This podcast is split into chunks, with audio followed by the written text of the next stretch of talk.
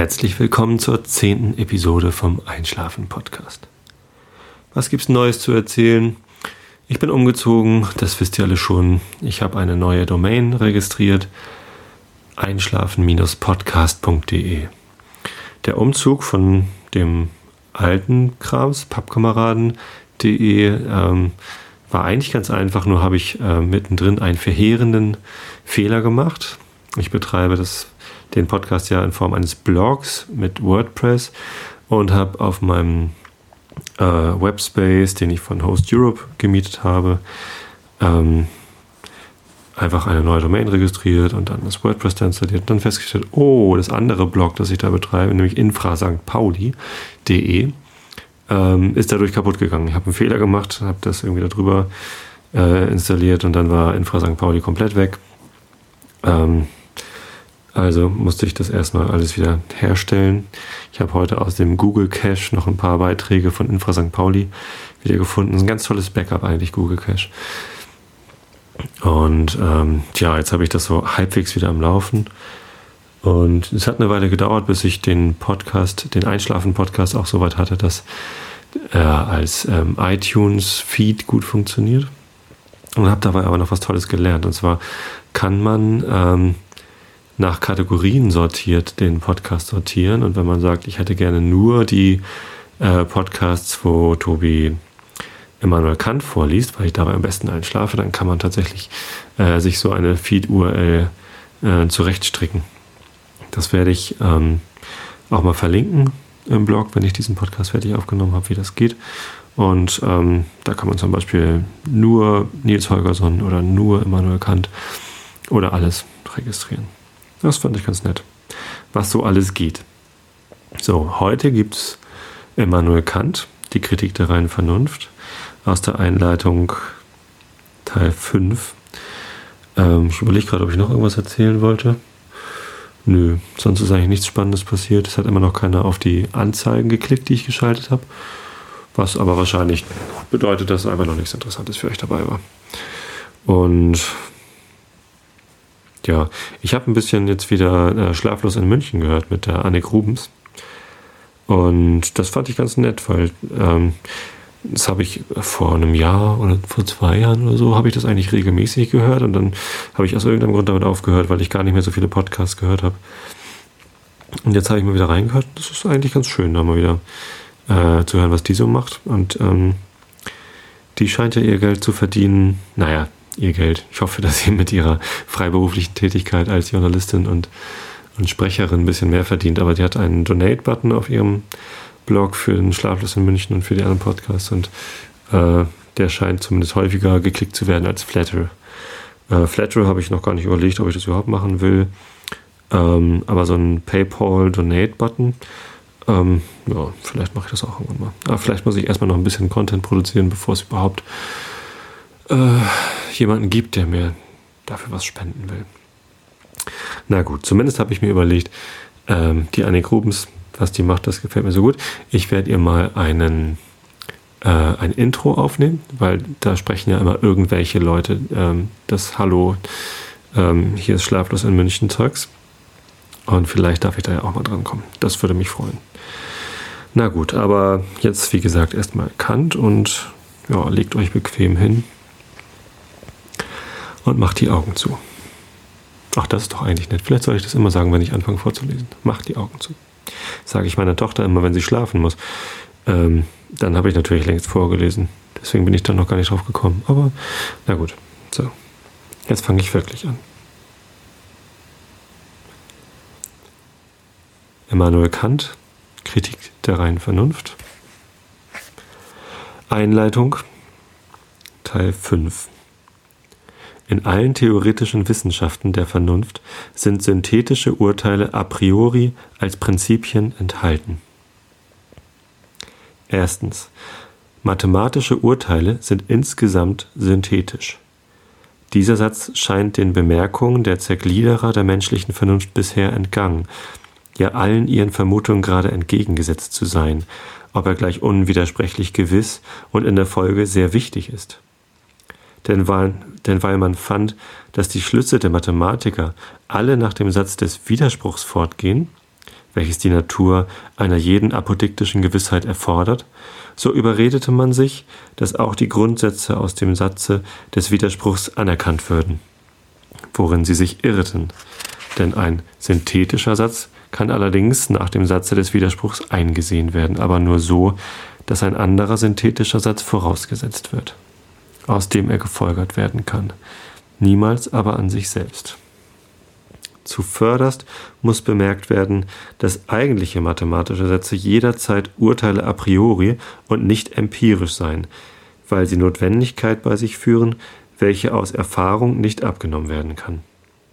Will man aber dieses nicht einräumen, wohl an, so schränke ich meinen Satz auf die reine Mathematik ein, deren Begriff es schon mit sich bringt, dass sie nicht empirische, sondern bloß reine Erkenntnis a priori enthalte. Man sollte anfänglich zwar denken, dass der Satz 7 plus 5 ergibt 12 ein bloß analytischer Satz sei, der aus dem Begriffe einer Summe von 7 und 5 nach dem Satze des Widerspruchs erfolge. Allein, wenn man es näher betrachtet, so findet man, dass der Begriff der Summe von 7 und 5 nichts weiter enthalte als die Vereinigung beider Zahlen in eine einzige, wodurch ganz und gar nicht gedacht wird, welches diese einzige Zahl sei, die beide zusammenfasst.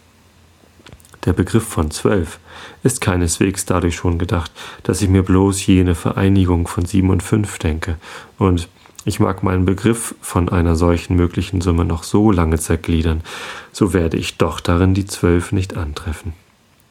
Man muss über diese Begriffe hinausgehen, indem man die Anschauung zu Hilfe nimmt, die einem von beiden korrespondiert, etwa seine fünf Finger oder wie Segner in seiner Arithmetik fünf Punkte und so nach und nach die Einheiten der in der Anschauung gegebenen fünf zu dem Begriffe der sieben hinzutut. Denn ich nehme zuerst die Zahl sieben und indem ich für den Begriff der fünf die Finger meiner Hand als Anschauung zu Hilfe nehme, so tue ich die Einheiten, die ich vorher zusammennahm, um die Zahl fünf auszumachen, nun zu jenem meinem Bilde nach sieben, nach und nach zur Zahl sieben und sehe so die Zahl zwölf entspringen dass sieben zu fünf hinzugetan werden sollten, habe ich zwar in den Begriff einer Summe gleich sieben plus fünf gedacht, aber nicht, dass diese Summe der Zahl zwölf gleich sei. Der arithmetische Satz ist also jederzeit synthetisch, welches man desto deutlicher inne wird, wenn man etwas größere Zahlen nimmt, da es dann klar einleuchtet, dass wir möchten unsere Begriffe drehen und wenden, wie wir wollen.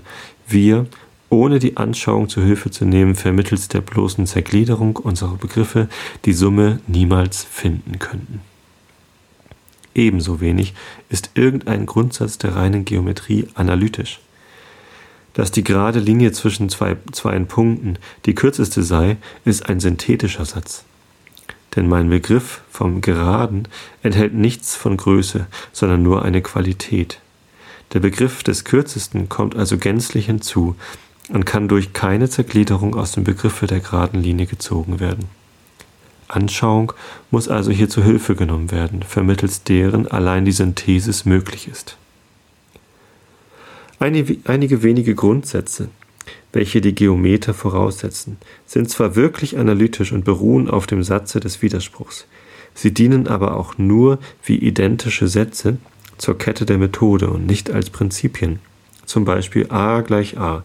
Das Ganze ist sich selbst, selber gleich. Oder a plus b ist größer als a. Das heißt, das Ganze ist größer als sein Teil.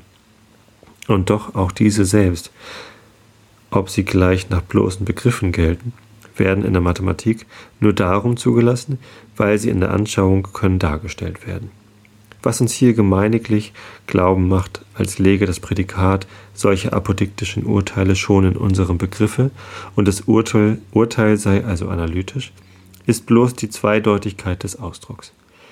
Wir sollen nämlich zu einem gegebenen Begriffe eine gewisse, ein gewisses Prädikat hinzudenken, und diese Notwendigkeit haftet schon an den Begriffen. Aber die Frage ist nicht, was sollen wir zu dem gegebenen Begriffe hinzudenken sollen, sondern was wir wirklich in ihm, ob zwar nur dunkel, denken. Und da zeigt sich, dass das Prädikat jenen Begriffen zwar notwendig, aber nicht als im Begriffe selbst gedacht, sondern vermittels einer Anschauung, die zu dem Begriffe hinzukommen muss, anhänge. Zweitens.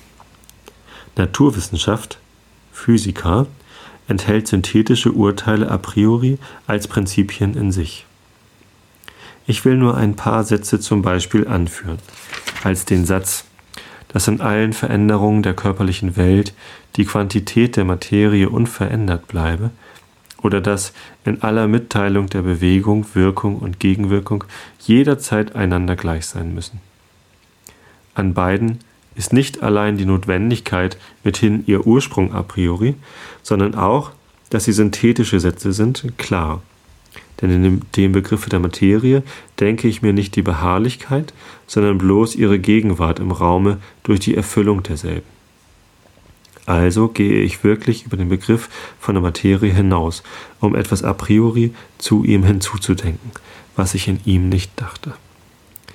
Der Satz ist also nicht analytisch, sondern synthetisch und dennoch a priori gedacht und so in den übrigen Sätzen des reinen Teils der Naturwissenschaft. Drittens. In der Metaphysik, wenn man sie auch nur für eine bisher bloß versuchte, dennoch aber durch die Natur der menschlichen Vernunft unentbehrliche Wissenschaft ansieht, sollen synthetische Erkenntnisse a priori enthalten sein. Und es ist hier gar nicht darum zu tun, Begriffe, die wir uns a priori von Dingen machen, bloß zu zergliedern und dadurch analytisch zu erläutern, sondern wir wollen unsere Erkenntnis a priori erweitern, wozu wir uns solcher Grundsätze bedienen müssen, die über den gegebenen Begriff etwas hinzutun, was in ihm nicht enthalten war, und durch synthetische Urteile a priori wohl gar so weit hinausgehen, dass uns die Erfahrung selbst nicht so weit folgen kann. Zum Beispiel in dem Satze, die Welt muss einen ersten Anfang haben, und anderes mehr. Und so besteht Metaphysik wenigstens ihrem Zwecke nach aus lauter synthetischen Sätzen a priori.